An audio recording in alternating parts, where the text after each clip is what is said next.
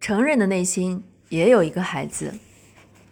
丽是我的一个要好的朋友，三十岁，她性格乖巧温顺，对朋友宽容大度，并且热心帮助周围的人，在朋友中很有人缘。在单位，她勤勉肯干，领导也很认可她的工作。结婚后很幸福，丈夫非常疼爱她，也很她也很体贴丈夫。但是最近不知道怎么了，一见面丽就跟我说，这段时间自己在老公面前像个孩子一样，一听到老公夸奖自己，心里就美滋滋的；但一感觉老公忽视她，心里就很失落、很难受。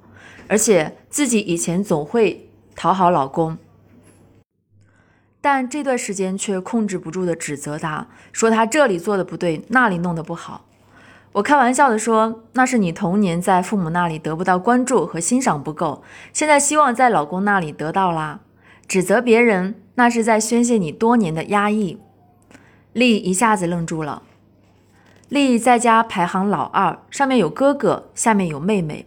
童年的记忆中，哥哥是最受父母关注的，哥哥的一切要求总能在父母那里得到满足，哥哥的每一点成绩也总能得到父母的赞赏。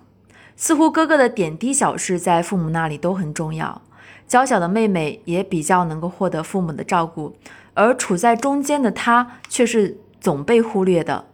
似乎父母也在关注，也关注不到她的存在。她的要求在父母那里总被认为是不合理、不合理的。她的努力和成绩在父母眼里显得那么微不足道，而且她还要担当起照顾妹妹的责任。童年时期，他常常会感到委屈、不公平，但幼小的他已经懂得了讨好父母、讨好周围的人，以获得大人们的关注。这也形成了他乖巧温顺的性格。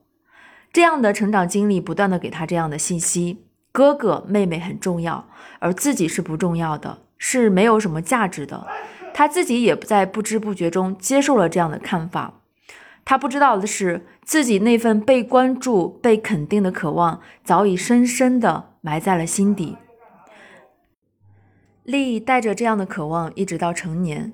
结婚后，爱人对她的宠爱，重新唤起了她那份在心底埋藏多年的渴望。她开始渴望丈夫像父亲一样爱她、关注她、重视她、肯定她、欣赏她。就在获得满足后的过程中。她不再那么小心翼翼地讨好别人，而变成了一个指责丈夫的女人。这种指责并没有恶意，但她却能够让一个多年的压抑宣泄来。她是幸运的，她找到了一个父亲一样的丈夫，能够以博爱的胸怀宽容接纳她、肯定她、欣赏她。有时候，一个简单的理由就决定了我们在父母当中的、父母心中的地位。也决定了我们能从父母那里获得爱和赞赏的多少。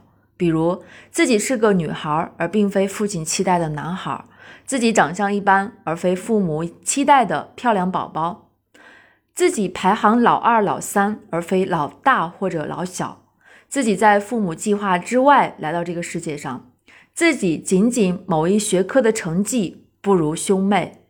就这么简单，我们作为生命本身的价值就被否定了。天下没有不爱孩子的父母，只是父母有时还没有把自己的生活打理好，时常还会深陷在自己的情绪中，根本顾及不到孩子的需要和感受。父母想爱而无力爱，想爱而不懂得怎样爱。每个人在成长的过程中，多多少少或有意或无意。都会留下一些心理的痕迹。